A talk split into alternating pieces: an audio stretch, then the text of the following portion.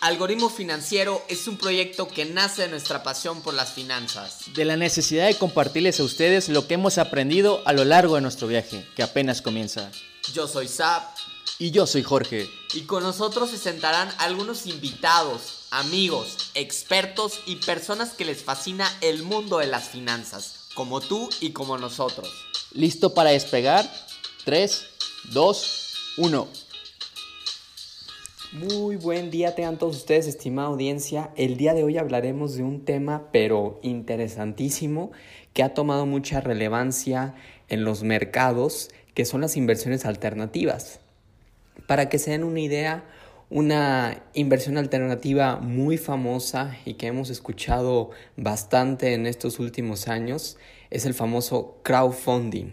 Y pues para ello es la primera vez que nos contacta una empresa para poder tocar este tema tan interesante y al cual le agradecemos muchísimo a Propeller, que ya les contaremos más adelante pues qué es Propeller, qué hace y todas las cosas tan padrísimas que están haciendo por democratizar el mundo de las inversiones. Y pues para ello, como nosotros no somos expertos en este tema, pues contactamos a Carla Jiménez. Carla Jiménez, quien es la Head of Commercial y Relaciones Públicas de Propeller y pues Carla está aquí con nosotros. Muchísimas gracias por aceptar esta invitación, Carla. Por favor, te cedo la palabra. Muchas gracias, mucho gusto, gracias por invitarnos. Sí, definitivamente el crowdfunding es algo bastante atractivo, así que vale la pena hablar de él. Muchas gracias a ti por aceptar la invitación. Oye, Carla, comenzando, nos gustaría que iniciaras explicando qué es Propeller y, y cómo funciona.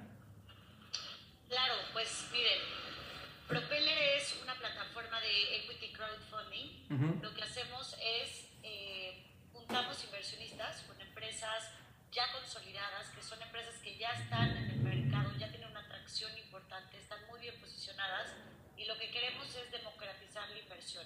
O sea, abrir la oportunidad y darle el acceso a cualquier persona que desde 10 mil pesos quiera ser socio de estas empresas. Ok, ok.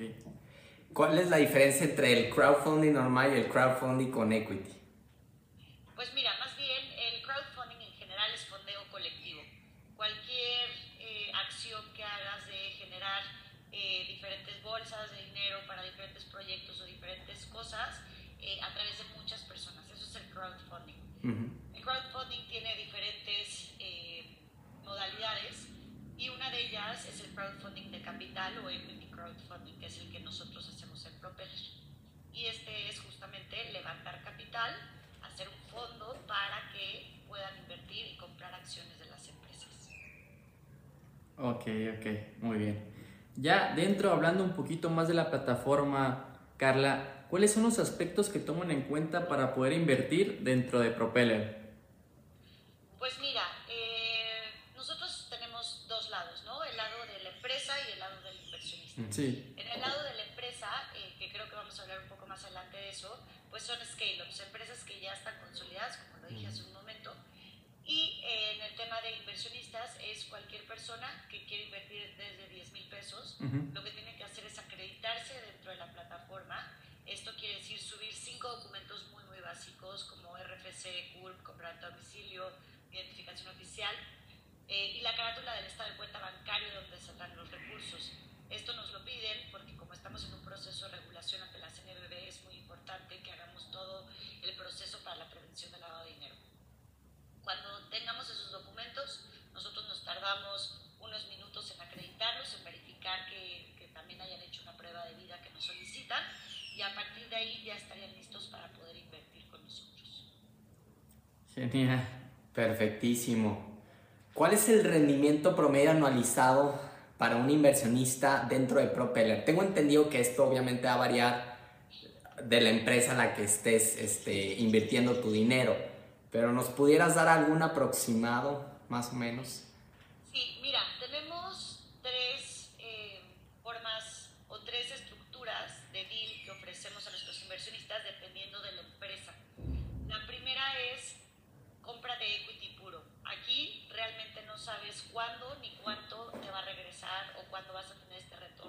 inversión o rendimiento sobre tu inversión. Pero generalmente lo hacemos para empresas que son takeover candidates. ¿Qué quiere decir esto? Son empresas que al, al, corto o al largo o al mediano plazo eh, eh, se nota que van a ser adquiridas por un, un jugador más grande. Uh -huh. Entonces aquí pues es una inversión de más riesgo porque no tienes nada realmente seguro. Sin embargo, pues si llega Coca-Cola a comprar a Soy Water ellos, pues obviamente que van a querer vender lo más que se pueda vender, ¿no? Entonces aquí estamos hablando del número de veces en hacer tu inversión.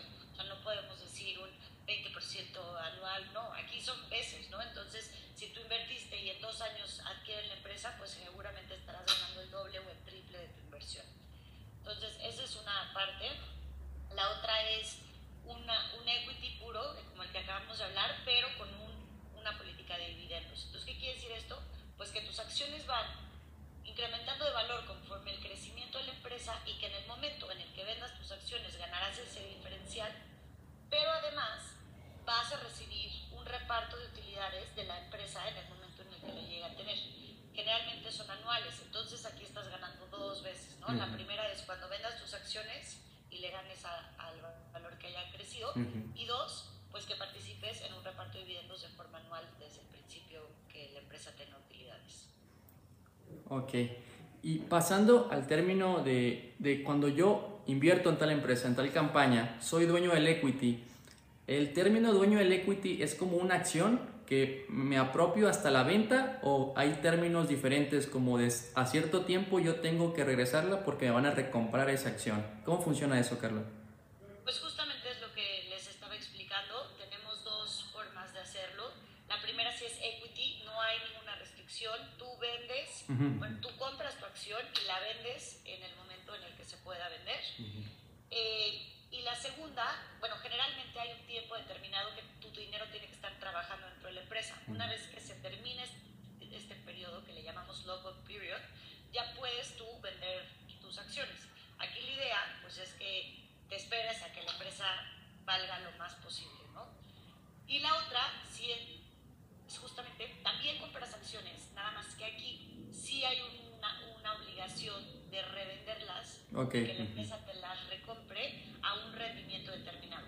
Entonces aquí depende de qué perfil de inversionista seas y qué riesgo uh -huh. quieras tomar, ¿no? Si Cervecería de Colima, que es otra de nuestras empresas a las que le hemos levantado capital, te encanta, eres muy consumidor, eh, le apuestas muchísimo, pues compras equity, que es la oferta que se dio con Colima, uh -huh. y esperas a que Colima se venda eh, o haya alguna ejecución de exit para que tú puedas obtener tus acciones, o después de tres años, pues buscar vender. Y por ejemplo, con Mezcal Amores, Mezcal Amores dijo, perfecto, si quiero que tenga nuevos inversionistas, vendió un porcentaje de acciones a través de crowdfunding, pero ellos sí pusieron un tiempo determinado, que era cuatro años, y un rendimiento determinado, uh -huh. que era el del 18% anual compuesto.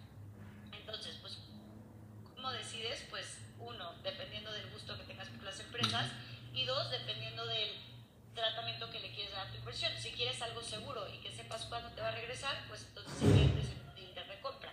Si estás un poco más aventurero y realmente confías mucho en la empresa, en lo que están haciendo, en toda la descripción, pues podrías buscar algo un poquito más a largo plazo que es equity. Ok. Entonces, en cuanto... las dos se compran acciones. Perfecto. Ok.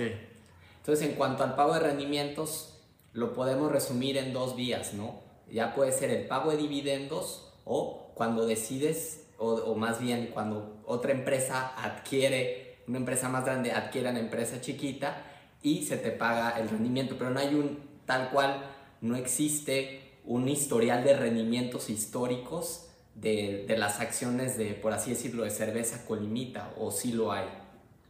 Mira, todavía no hemos tenido ninguna adquisición. Uh -huh. eh, la gente tiene sus acciones, las cuales se están incrementando. Tenemos una empresa que es Agrotech, que se llama Luxelar, que ha crecido 500% desde el año pasado. Y hay otras empresas que tenemos que son más tradicionales, como Mezcal Amores, que crece un 60% anual. Entonces, pues ahí puedes un poco más o menos ver cuál es el valor que han crecido las acciones de las diferentes empresas, pero al buscar empresas consolidadas y no startups, pues tenemos unos crecimientos bastante eh, constantes, bastante altos y bastante sólidos. Entonces, hace que sí tengamos rendimientos mínimos del 16%, o sea, todo va hacia arriba. Perfecto. Okay. estábamos hablando, nos platicabas que existe el rendimiento mínimo del inversor, que son con 10 mil pesos acercarse a una campaña, ¿no? En cuanto al rendimiento o en cuanto a la inversión máxima, ¿hay un tope para el inversor? Si hay un tope eh, que nos lo pone la regulación, sin embargo es un monto bastante alto y puede estar dividido en diferentes campañas. Entonces hasta la fecha no lo hemos tenido, o sea, si me dices que invertir 3 millones, no hay una, una restricción. Podría llegar a haber una restricción si la empresa nos dice que no quiere inversionistas de más de medio millón de pesos o más de un millón de ahí se aclara que hay un tope máximo. Pero si no, no tenemos un monto establecido. Perfecto. ¿Existe alguna asesoría por parte de Propeller para los inversionistas? Porque sabemos que los mexicanos en su mayoría desconocemos de las inversiones, ¿no? Entonces tú entras aquí a, la parte de crowdfunding, o sea, ustedes les ayudan de que sabes que tienes tan, ta- tal es tu edad, cuáles son tus este, objetivos a largo, mediano plazo, los guían un poquito en cuanto para saber su nivel de riesgo, rendimiento, o eso ya depende del cliente, no se meten en esa parte. Mira, más bien nosotros nos dedicamos a, a educar conforme a la estructura de deal que nosotros ofrecemos. O sea, sabemos que la educación financiera en México, pues tristemente es muy escasa. Entonces, lo que nosotros queremos, como esto es democratizar, esto es traer al acceso a cualquier persona que quiera invertir, nosotros sí buscamos mucho eh, hacer diferentes eventos durante las campañas, hacer diferentes documentos, eh, tener una asesoría personalizada, pero más bien para que entiendan cuál es la oferta de inversión que estamos poniendo sobre la mesa. No tanto medimos eh, tu perfil de riesgo y, y te decimos en qué empresa invertir, Ujú. sino que más bien tú nos marcas y nos dices, oye, estoy interesado en invertir en cerveza de Colima, nosotros hacemos que entiendas perfectamente qué estás invirtiendo y obviamente pues también dentro de esto conlleva el pues, platicar siempre de cuál es el riesgo de invertir en estas empresas. Perfecto. Eh, hace ya dos años que se aprobó la ley, la ley FinTech, Carla, ahora en septiembre de entrada en vigor y México, según la revista Expansión, ha tenido una inversión histórica de 1.300 millones de dóla- dólares, eh, convirtiéndolo en el segundo país con más empresas FinTech de Latinoamérica. Tú, Carla, ¿a qué crees que se deba este impacto? Pues mira, lo primero que yo creo que es a lo que se debe es la mentalidad que tenemos del mexicano. O sea, nosotros tenemos una mentalidad muy emprendedora, muy de generar, eh, de generar dinero, de estar haciendo, de estar buscando negocios. Y eh, pues México, al, gracias a su posicionamiento geográfico, también tiene mucho acceso, ¿no? Tiene mucho acceso hacia arriba y hacia abajo. Entonces, pues sí tenemos mucha cultura que viene de Estados Unidos, en donde estamos muy cerca de ellos y realmente podemos conocer cuáles son las tendencias y nos llegan mucho más rápido, ¿no? Entonces yo las dos cosas principales que diría es uno, nuestro posicionamiento geográfico, que nos ayuda muchísimo a ser vecinos de Estados Unidos y tener toda su herencia de, de innovación y de creación de negocios. Y punto número dos, pues, pues justamente esta mentalidad que se nos ha inculcado a los mexicanos de emprender, emprender, emprender. Y, y una cosa muy, muy importante es que nosotros nos creemos que sí lo podemos emprender, ¿no? O sea, te vas a países europeos que a lo mejor tienen un nivel o una calidad de vida mayor, en donde pues trabajan, ganan, si hay desempleo, pues tienen un, una sub- un subsidio del sí. gobierno, este, donde pues no se tienen que preocupar tanto por una, eh, un acceso a la parte sanitaria, porque lo tienen por el gobierno y son buenas condiciones. Entonces, pues como que no tienen ese ímpetu de estar buscando y rascándole cómo hacer más o cómo crecer más, ¿no? Y nosotros sí, nosotros sí lo tenemos. Sí. No sé si es supervivencia, pero la realidad es que es muy padre saber la mentalidad de emprendedores que, se, que existe en México. Eso sí, muy interesante, por cierto. Desde la parte de las empresas que quieren y buscan eh, levantar capital, ¿cuál es el proceso que ustedes llevan a cabo para aceptarlas? ¿En qué se fijan? ¿En, en qué razones financieras? ¿Checan los estados de resultados? ¿Cómo manejan esta parte? Sí, mira, esta es una ventaja competitiva de las más importantes que tenemos en Propeller. Nosotros, como platicábamos hace un rato, sabemos que no existe esta capacidad de análisis de cualquier individuo normal, de decir, ah, esta inversión me conviene, esta no me conviene, esta está buena, esta no está buena. Entonces nosotros lo que decidimos desde un principio fue, a ver, tenemos más de 14 años de expertise financiero, evaluando empresas, eh, administrando patrimonios. Entonces, ¿por qué no agarramos y le hacemos todo el trabajo a los inversionistas para podérselos poner sobre la mesa y una vez que lo tengan sobre la mesa puedan tener todas las herramientas normales para poder tomar una mejor decisión de inversión y que no nos dé miedo, ¿no? Yo me acuerdo cuando de repente decía, bueno, a ver, voy a tratar de invertir en bolsa. Y me metía y no entendía nada, ¿no? Y entonces te apanicas y mejor te sales y lo tratas de hacer otro día. Entonces, justamente como somos una plataforma fintech y lo que queremos es escalabilidad, pues sabemos que lo que hay que hacer es ponerlo a mayor cantidad de recursos para que nosotros tengamos que asesorar lo menos posible. O sea, que ustedes tengan todo lo que necesitan para poder tomar una decisión muy bien informada e individualmente. Entonces, eso es lo primero que nosotros hacemos. Nosotros analizamos muy a profundidad las empresas, hacemos la evaluación del negocio, les ayudamos a armar el deal de qué es lo que sería muy atractivo ofrecerle a los inversionistas. Este, pasan por un estudio de habilidad financiera también para saber si el dinero que quieren levantar hace sentido, para saber si están en un buen momento para levantar capital o no, porque hay muchas empresas que no lo están eh, y que se están metiendo el pie nada más por querer levantar dinero cuando a lo mejor tienen otros recursos para hacerlos. Entonces, realmente nos volvemos en la parte de las empresas como unos asesores financieros de levantamiento de capital para que hagan su levantamiento lo más eficiente posible. Y del lado de los inversionistas, pues lo que hacemos es justamente desglosarles este, toda la información que analizar y dárselos en, pues en la mesa. Entonces, el proceso para poder seleccionar nosotros empresas es muy diferente al de los inversionistas. El de los inversionistas, pues buscamos a alguien, al perfil que está buscando invertir, a lo mejor no es un experto ni es un sofisticado, pero ya tiene alguna espinita y ya ha hecho sus primeros pininos invirtiendo y pueden ser también personas súper sofisticadas porque entienden el tipo de deals que nosotros hacemos, ¿no? que son padrísimos, o sea, son los deals que a lo mejor un fondo de capital está poniendo en una empresa y nosotros ofrecemos ese mismo deal para una persona que está invirtiendo 10 mil pesos. Entonces realmente es para todo tipo de inversionistas, tanto principantes como, como sofisticados. Y de parte de la empresa es diferente porque no salimos a anunciar que estamos que somos una plataforma de levantamiento de capital. ¿Por qué? Porque como nuestra plataforma es más de calidad que de cantidad, realmente buscamos aquellas empresas que cumplen con nuestro perfil. ¿Qué quiere decir esto? Que vendan más de 10 millones de pesos anualmente, que tengan más de 3 años ya operando en el mercado, esto es justamente para pues ya haber cruzado esta curva de aprendizaje.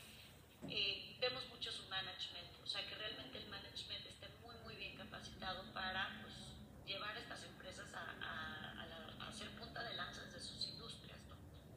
Eh, si tienen componentes de impacto social, ambiental o tecnológico, es muy importante y también suma mucho plus. Y en general que sea una marca muy bien posicionada. ¿no? El crowdfunding es mucho de pertenencia, es de querer ser parte de estas empresas, querer empujarlas. Entonces, definitivamente tienen que ser empresas innovadoras, empresas disruptivas y empresas que están teniendo crecimientos por arriba del Perfecto. Con transparencia sabemos que cualquier inversión implica riesgos, pero acá, eh, Carla, ¿nos puedes explicar cuáles son los riesgos que asume el inversor al momento de invertir en cualquier campaña? Claro que sí. O sea, lo primero que hay que saber, que es muy importante, es que este tipo de inversión, como la mayoría, es una inversión de riesgo. O sea, sí pueden, podemos perder nuestra lana al invertir en esto, ¿no? Aquí la forma en la que mitigamos este riesgo, bueno, a ver, ¿cómo, puede, cómo podemos perder la lana? Pues que la empresa quiebre, este, que la industria desaparezca y que tengamos que, que dejar esa inversión a un lado. Nosotros mitigamos este riesgo justamente escogiendo este perfil de empresas. No es lo mismo invertir en el restaurante de tu cuate que va a poner con el dinero de sus primos, tíos y abuelos y que nunca ha hecho un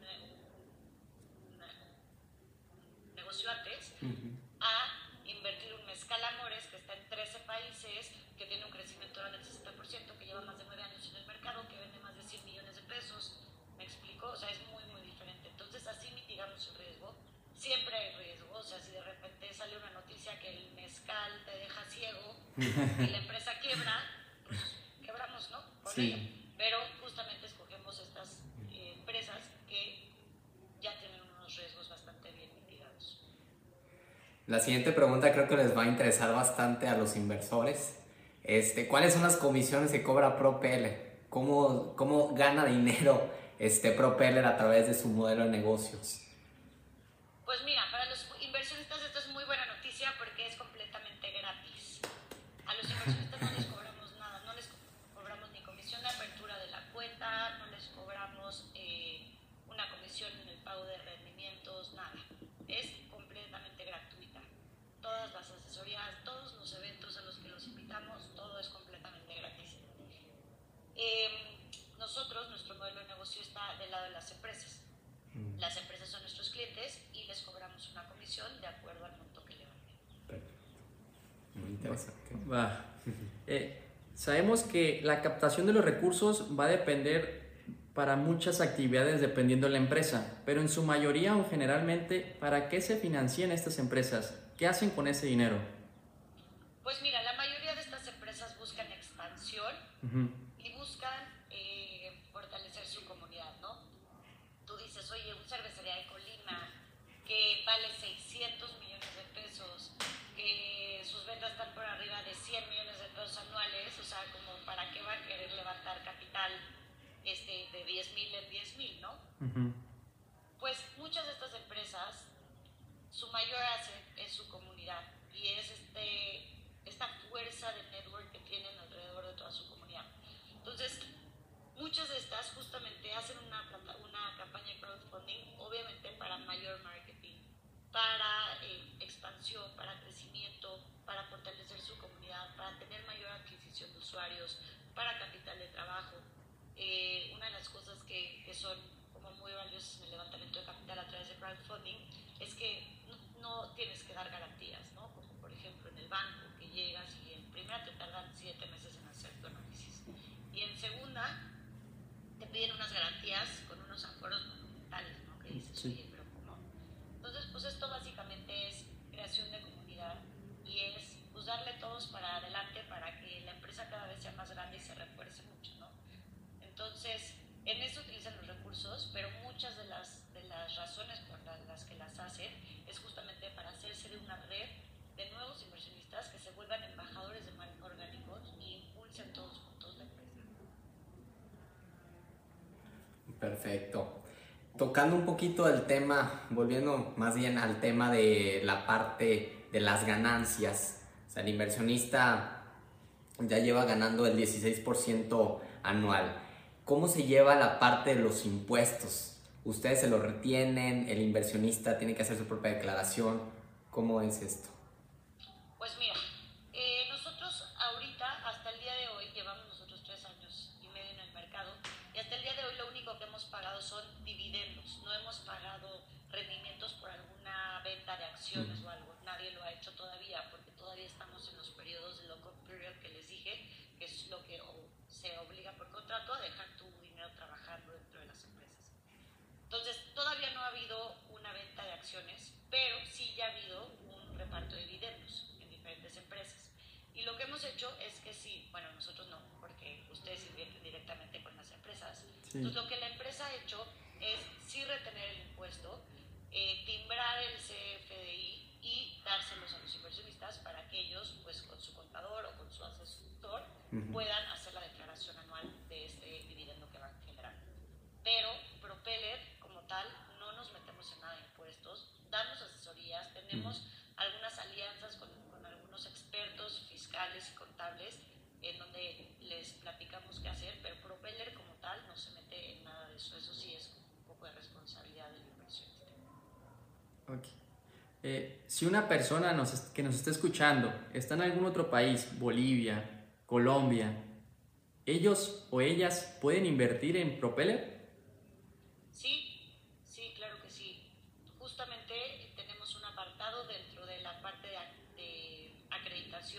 -huh. en donde te dice que si eres extranjero, te dice que eh, qué documentos tienes que subir, que se asemejen a los mismos que pedimos para los mexicanos.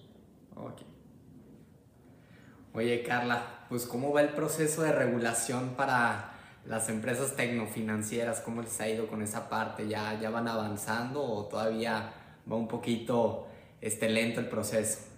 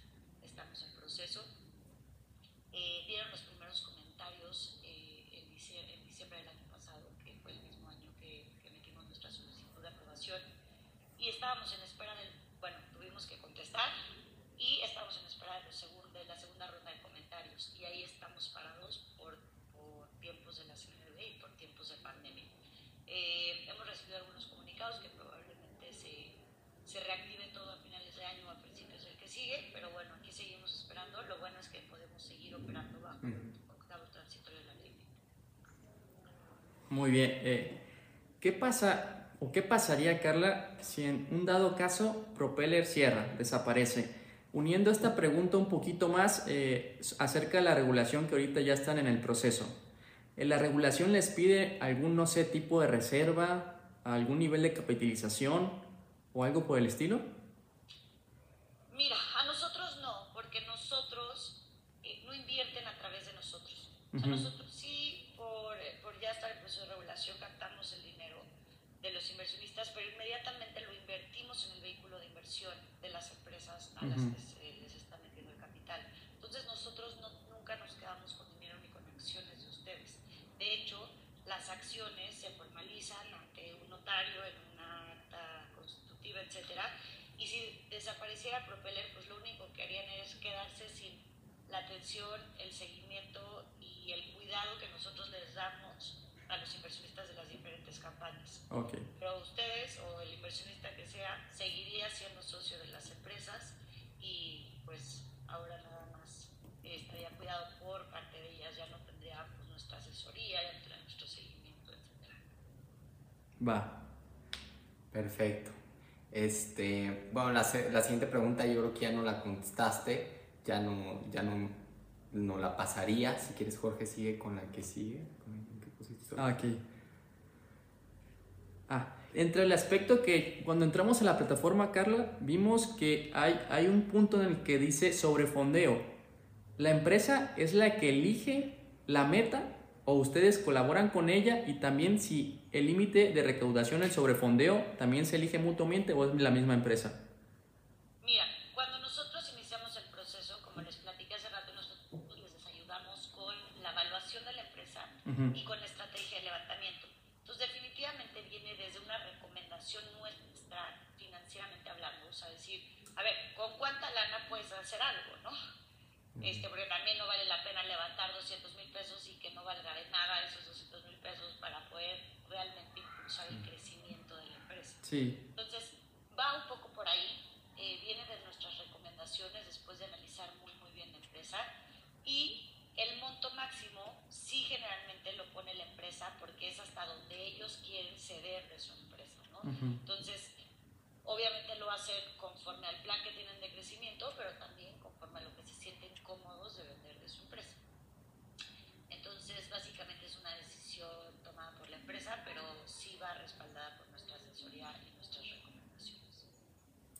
Entonces, y el sobrefondeo, ay, perdón. No, no, adelante, perdón. y entonces, lo que hacemos es levantar capital a través de rangos. Ponemos un mínimo de campaña que se tiene que juntar para que realmente sea exitosa y un es hasta donde la empresa dijo que quería levantar. Entonces, todo lo que hay adentro, a partir del mínimo, nosotros le llamamos sobrefondeo, porque el mínimo pues es nuestra meta para que sea exitosa y todo lo que viene después, hasta el máximo, es este sobrefondeo que pues, le damos oportunidad a que la gente siga invirtiendo. Actualmente el monto mínimo a levantar es 1.5 millones de pesos, ¿es correcto? Depende de cada una. Te digo, lo ponemos porque tenemos que ver que a partir de cuánta lana les funciona a la empresa para realmente un crecimiento. Entonces, en algunos casos verás que el monto mínimo es de 1.5 millones, porque con 1.5 millones sí pueden hacer algo para, para este crecimiento, pero hay otras que están en 2.5 millones, en 3 millones, Entonces, depende justamente de, de, qué es lo que la empresa vemos nosotros en, su evaluación, en sus proyecciones, etc. Muy bien. Una vez, Carla, que eh, el inversionista ya invirtió en tal campaña, en tal empresa, no sé, Colimita, ¿qué sigue para él? ¿Hay algún proceso de, de que le siguen permitiendo, de, le dan continuidad en, en, este caso como información? ¿Le siguen dando estados de resultados, balances generales después de que el inversionista invirtió para darle como el seguimiento? Sí, así es. Ahí es donde es lo que te platicaba que entra Propeller. Nosotros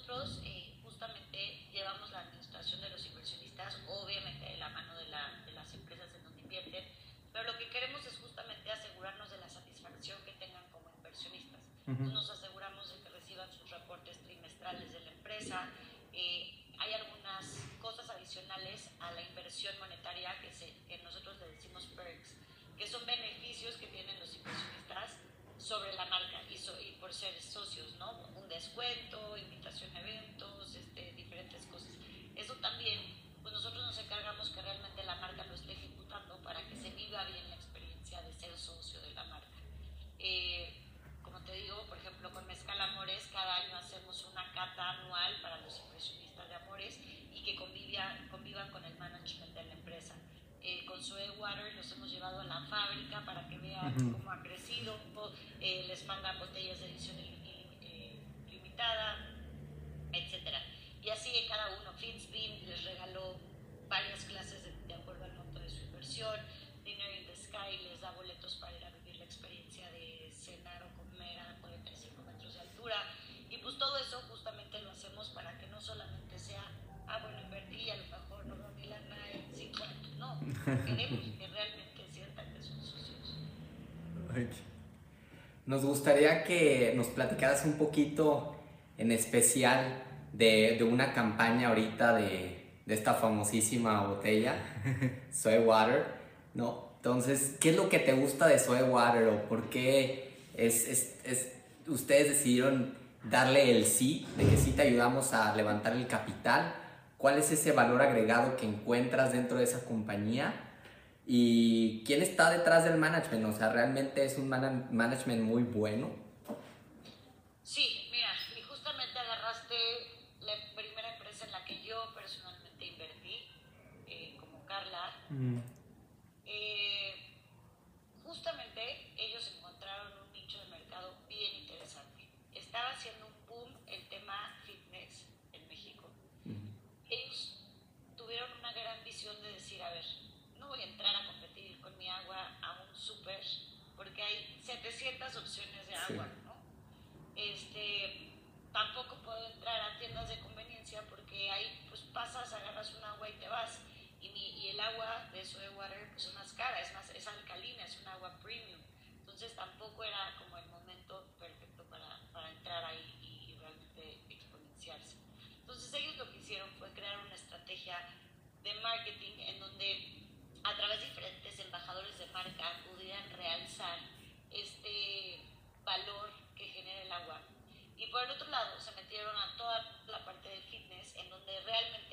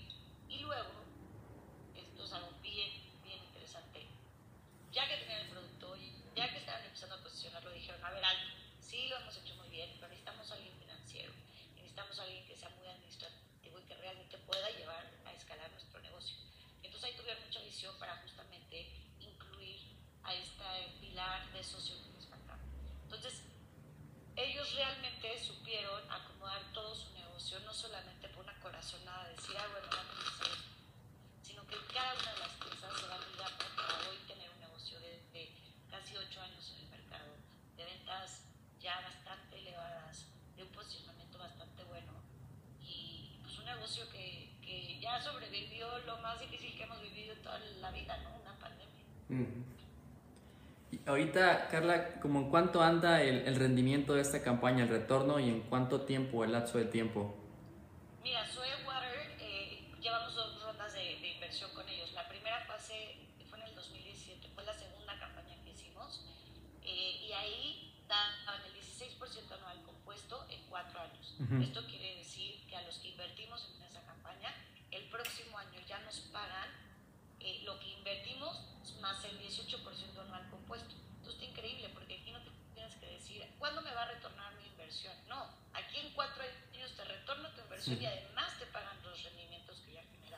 Sí. Entonces, eh, una persona que metió 100 mil pesos, pues el próximo año va a recibir 186 mil pesos, o sea, casi el doble de su inversión. Hombre, pues interesantísimo. Observamos que, que ustedes otorgan una calificación, como si fueran una agencia calificadora, y le dan la calificación AAA a Zoe Water. ¿Cuáles son las métricas que utilizan para realizar este tipo de mediciones? Pues mira, tenemos un área muy, muy importante en Propeller que justamente es la parte de análisis de Business Intelligence. Y esto de la calificación es algo que nosotros hacíamos anteriormente, pero no con métricas tan, tan específicas. Y justamente una de las cosas que nos solicita la, la regulación es el tema de, de, poner una calificación para medir un poco el riesgo, ¿no? Entonces, esta parte definitivamente la hace análisis, eh, miden diferentes factores desde, desde, riesgos, riesgo país, riesgo industria, riesgos, bla, bla, bla, eh, riesgo en management. Hay muchos management que a lo mejor el management principal está en otro país, pues eso se toma en cuenta, etcétera, ¿no? Aquí la calificación AAA eh, la ponemos para que los inversionistas sepan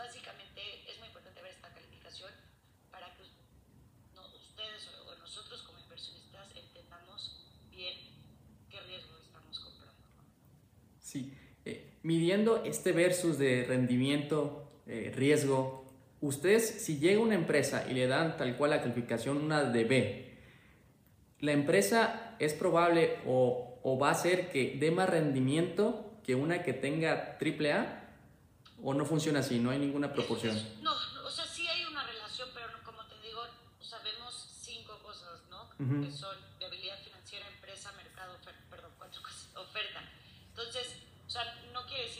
es porque la oferta es de mucho riesgo, no. O sea, hay que ver los, las, los cuatro factores.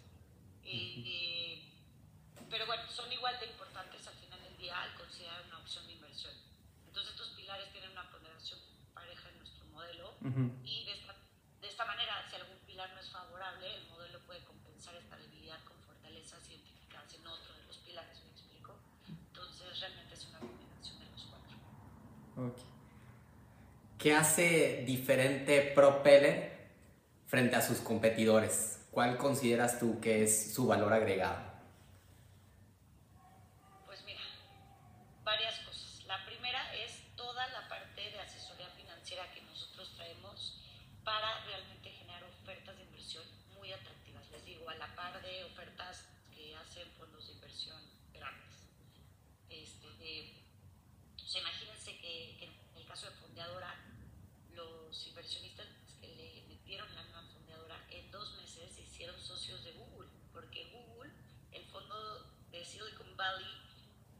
Wait.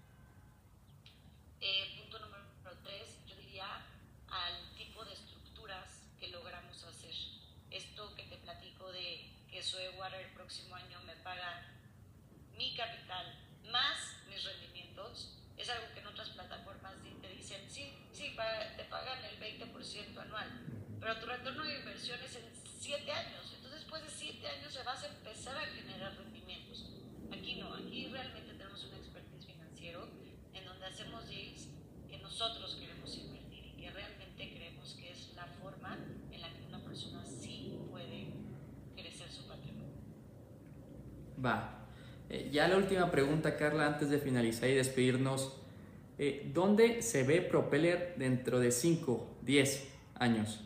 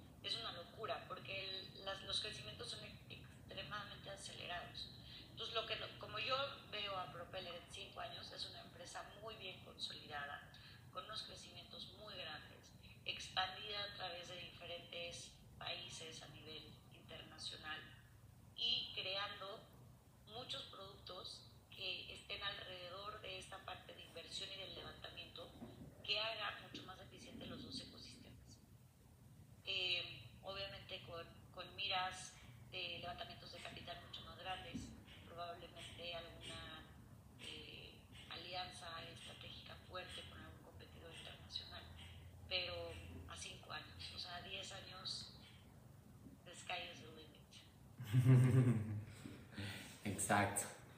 Bueno, Carla, ¿qué le, ¿dónde te podemos encontrar? Este, ¿Dónde podemos encontrar información de Propeller, sus redes sociales? ¿Cómo los encuentran los inversionistas, todas aquellas personas interesadas en poder ser parte de esta comunidad? Pues mira,